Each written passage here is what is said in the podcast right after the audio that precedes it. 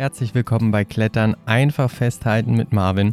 Heute steigen wir in die Dimension der Kraft ein und damit auch in die erste Leistungsdiagnostik zu diesem Thema.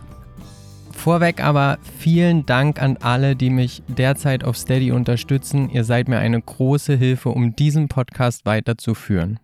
Wenn auch du mich unterstützen möchtest mit einem dir selbst frei gewählten Betrag, dann schau einfach mal auf meiner Website vorbei. Dort gibt es einen Button Unterstütze mich und dort wirst du zu Steady weitergeleitet, falls dir dieser Podcast gefällt, du dir was mitnehmen kannst und mich etwas unterstützen möchtest.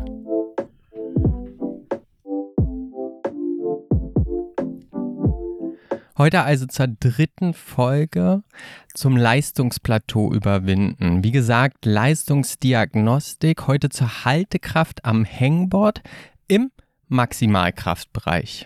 Vorweg, ich würde hier das Mindestalter auf 18 Jahre ansetzen, nicht um die Folge zu hören, sondern um diese Leistungsdiagnostik überhaupt durchzuführen.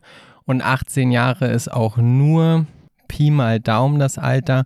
Wichtig für eine Leistungsdiagnostik am Hangboard ist, dass die Wachstumsfugen eigentlich geschlossen sein müssen, damit nichts passiert, nichts kaputt geht und du keine dauerhaften Schäden davon trägst. Das Alter ist hier unterschiedlich, dass ähm, wann die Wachstumsfugen zu sind. Da gab es auch mal eine Folge zu zwischen 16 und 25 Pi mal Daumen.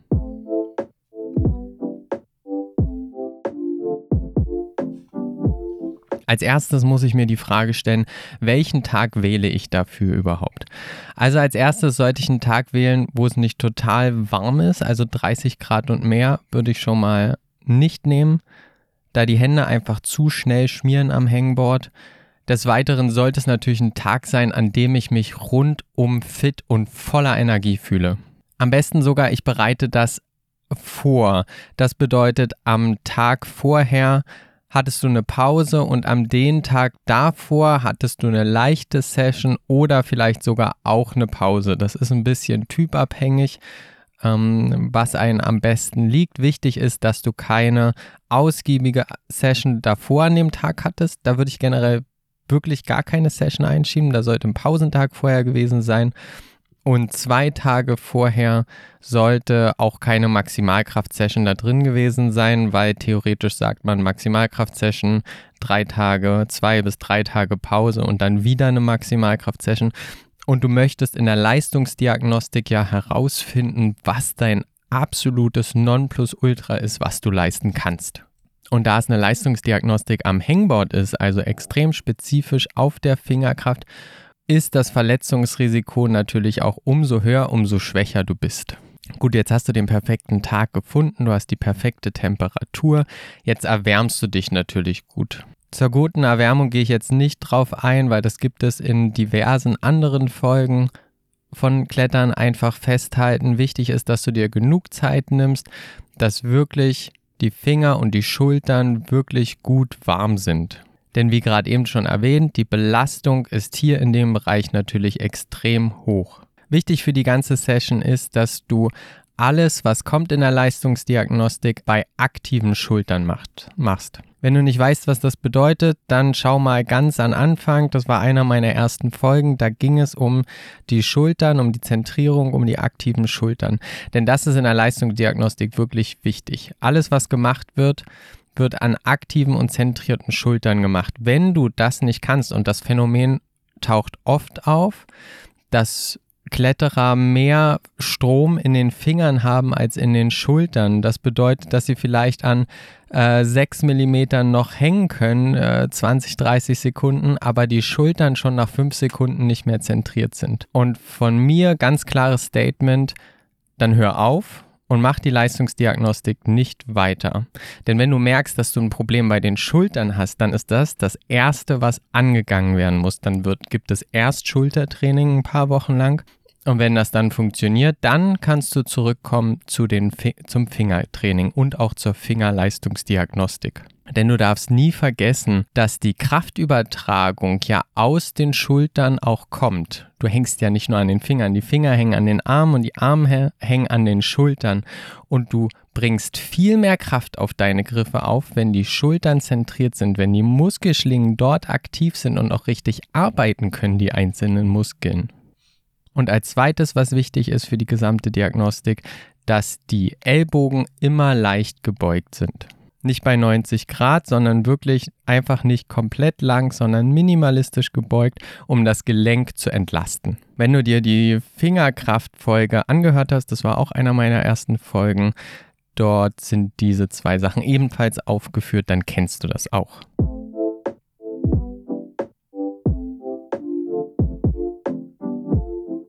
Okay, jetzt bist du gut aufgewärmt. Jetzt geht es an die erste Diagnostik. 20 mm Leisten am Hangboard, vier Finger. Hier finde ich einen guten Grundwert heraus, an dem ich mich orientieren kann.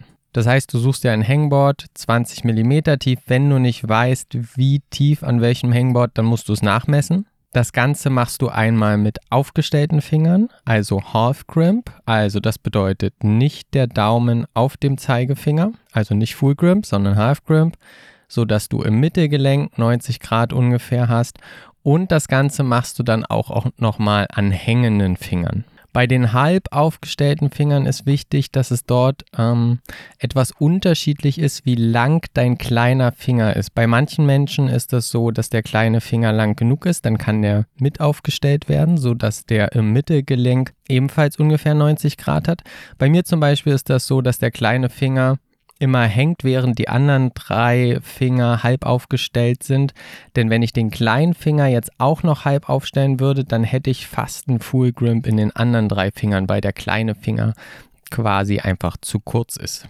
Das findest du aber einfach heraus, indem du die Finger mal auf eine Leiste legst. Okay, das Ziel ist, 8 bis 10 Sekunden an den 20 mm zu hängen und dass dort dann auch das Maximum zu finden ist. Also du willst daran keine 20 Sekunden hängen, du willst daran auch nicht nur 6 Sekunden hängen, sondern du versuchst genau das Maß zu finden, indem du 8 bis 10 Sekunden an einer 20 mm Leiste bei vier Fingern hängst. Das bedeutet, wenn dann geht es exakt mit deinem Eigengewicht auf oder du musst dir Gewicht abnehmen hier würden sich natürlich Gewichtsscheiben anbieten, da du so weißt, wie viel Gewicht du ganz genau abnimmst, also über eine Umlenkrolle. Oder du hängst dir Zusatzgewicht dran, also ein Gurt, daran noch Gewichtsscheiben. Und dann versuchst du hier herauszufinden, wo das richtige Gewicht ist, damit du innerhalb dieser 8 bis 10 Sekunden abfällst.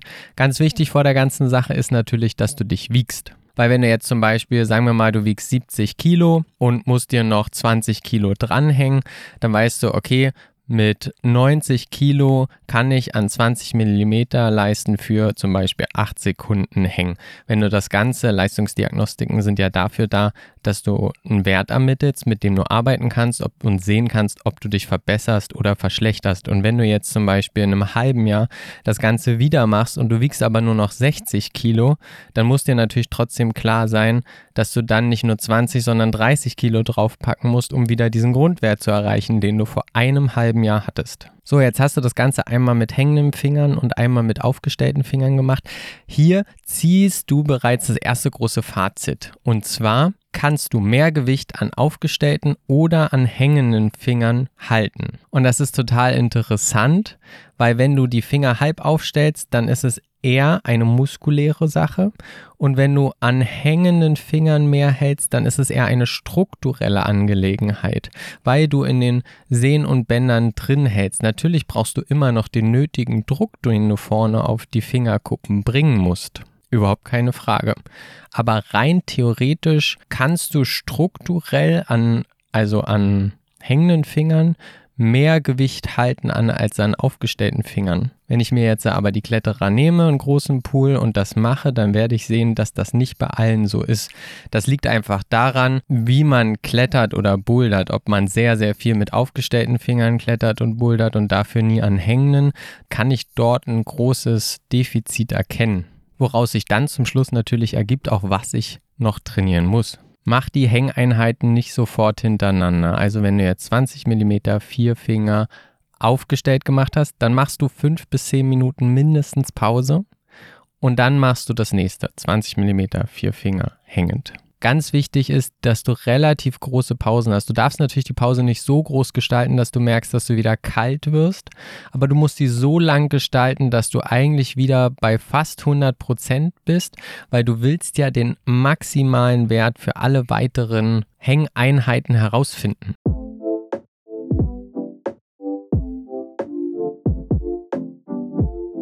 Okay, das nächste sind 10 mm ebenfalls an vier Finger, diesmal nur aufgestellt. Wichtig wieder, der Daumen kommt nicht auf den Zeigefinger drauf, sondern halb aufgestellte Position. Wieder 8 bis 10 Sekunden. Ganz wichtig bei den 10 mm, wir nehmen kein extra Gewicht dazu. Wenn dann, schaffst du es mit deinem eigenen Körpergewicht oder du nimmst dir Gewicht ab. Das hat ganz einfach damit zu tun, dass bei dem Minimum Edge Training so wird es ähm, umgangssprachlich genannt, dass die Gefahr der Verletzung ziemlich groß ist, wenn man noch extra Gewicht drauf macht. Wenn du jetzt merkst, okay, an 10 mm kann ich aber ewig hängen, dann nimmst du dir nicht Gewicht dazu, sondern du nimmst dir kleinere Leisten dazu. Also statt 10 mm machst du dann 8 mm oder 5 mm. Du suchst dir quasi von 10 mm abwärts die Leiste heraus, die du von 8 bis 10 Sekunden halten kannst, wenn du es mit deinem Eigengewicht machst. Ansonsten machst du 10 mm und nimmst dir Gewicht ab. Dann ganz wichtig, wieder die Pause, 5 bis 10 Minuten mindestens.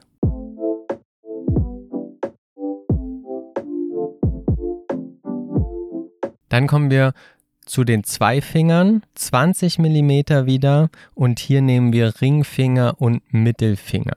Ringfinger und Mittelfinger darum, weil das rein theoretisch strukturell die zwei sind, die am meisten halten können.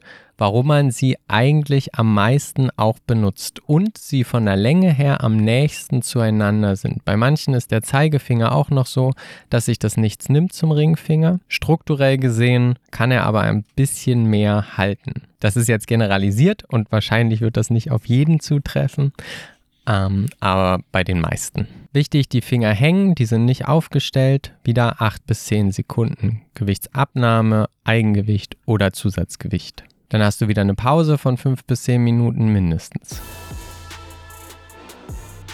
An der Stelle ganz kurze Eigenwerbung. Ich biete seit diesem Monat Trainingspläne und Technikanalysen an. Die Trainingspläne sind individuell auf dich zugeschnitten. Wenn du Interesse daran hast, schau einfach mal auf meine Webseite einfachfesthalten.de. Dort findest du im Shop Technikanalysen und Trainingspläne. Als nächstes müssen wir uns noch einen Überblick über unsere Sloper-Kraft verschaffen. Hier ist es allerdings ein bisschen schwieriger zu sagen, okay, du brauchst dem, äh, den und den Sloper in dem und dem Winkel, weil nicht jeder das gleiche Hangboard in seiner Halle oder bei sich zu Hause hat. Deswegen sage ich an der Stelle, such dir einen Sloper, der für dich zugänglich ist. Also trotzdem wieder an einem Griffbrett idealerweise Such dir hier einen Sloper, der in Richtung Eigengewicht oder eher Gewichtsabnahme noch führt. Dann hast du wieder eine Pause von 5 bis 10 Minuten mindestens. Und als letztes, für diese Session zumindest, suchst du dir eine Zange. Hier haben wir das gleiche Problem wie bei den Slopern. Ich würde sogar sagen, noch ein größeres Problem, weil du selten die gleichen Zangen in den Boulderhallen findest beziehungsweise bei dir zu Hause wahrscheinlich nicht die gleichen Zangen hängen wie bei mir zu Hause. Wenn du welche hast, dann nimm einfach die. Die sollten nicht irgendwie schräg positioniert sein, sondern wirklich so, dass du sie von unten greifen kannst. Wichtig ist nur, dass du die Leistungsdiagnostiken dann immer an genau diesen Zangen machst oder zumindest an den Zangen mit der gleichen Größe, mit der gleichen Breite. Und auch hier 8 bis 10 Sekunden wieder und dann schaust du Eigengewicht, Gewichtabnahme oder Zusatzgewicht. In der Verbindung natürlich, dass du dich am Anfang der Session gewogen hast und diesen Wert nicht vergisst. Wenn du keine Zangen findest, bei also du hast selbst keine und äh, ihr habt jetzt in der Boulder- oder Kletterwand auch keinen Trainingsbereich, wo Zangen verbaut sind, dann könntest du alternativ ähm, vielleicht eine Systemwand nehmen. Systemwand wäre noch am besten, weil die werden meistens nicht so oft umgeschraubt. Dann suchst du dir zwei Zangen, am besten natürlich zwei Zangen, äh, die nebeneinander verschraubt sind und auf gleicher Höhe im Idealfall. Und dann machst du das Ganze daran. Wichtig ist natürlich nur, dass du weißt, an welchen Zangen du das gemacht hast, also dass du äh, später genau an den gleichen Zangen wieder eine Leistungsdiagnostik machen kannst oder äh, perspektivisch auch daran trainieren kannst und am gleichen Winkel, am gleichen Neigungswinkel. Also wenn wir jetzt sagen, du hast keine Systemwand, aber du hast da gerade zwei Hängen, zwei Zangen hängen bei, bei der 60-Grad-Wand hinten in der Kletterhalle, wo auch immer, dann müsste das Training natürlich auch an der gleichen Gradwand perspektivisch und an den gleichen Zangen stattfinden. Da musst du dann selbst ein bisschen kreativ werden, wie du das umgesetzt bekommst. Wichtig ist für die Diagnostik, dass du es dann wieder an den gleichen Zangen im gleichen Winkel machen kannst.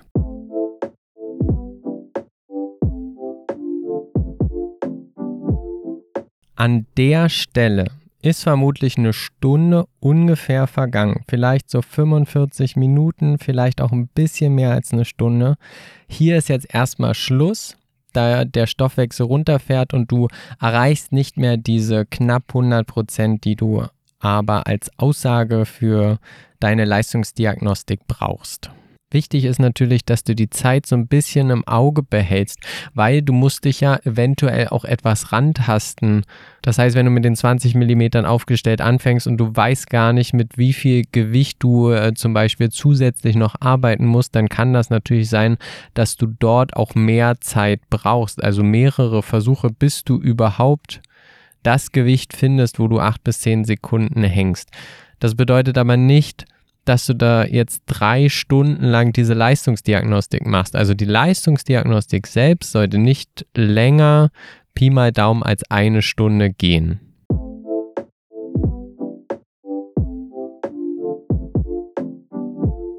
Das bedeutet nicht, dass die Leistungsdiagnostik jetzt hier am Ende ist. Das bedeutet nur, dass du jetzt nicht noch eine Stunde Leistungsdiagnostik machen kannst, weil mit den Werten kannst du dann eh nichts anfangen. Das bedeutet, die Leistungsdiagnostik geht an einen anderen Tag weiter. Genauso wie diese Folge, weil das dann in die nächste Folge reinkommt. Vielen Dank, dass du heute mit dabei warst. Wenn du wissen möchtest, wie es weitergeht und dir der Kanal gefällt, dann abonniere mich gerne, lass einen Like da und ich hoffe, wir hören uns nächste Woche wieder.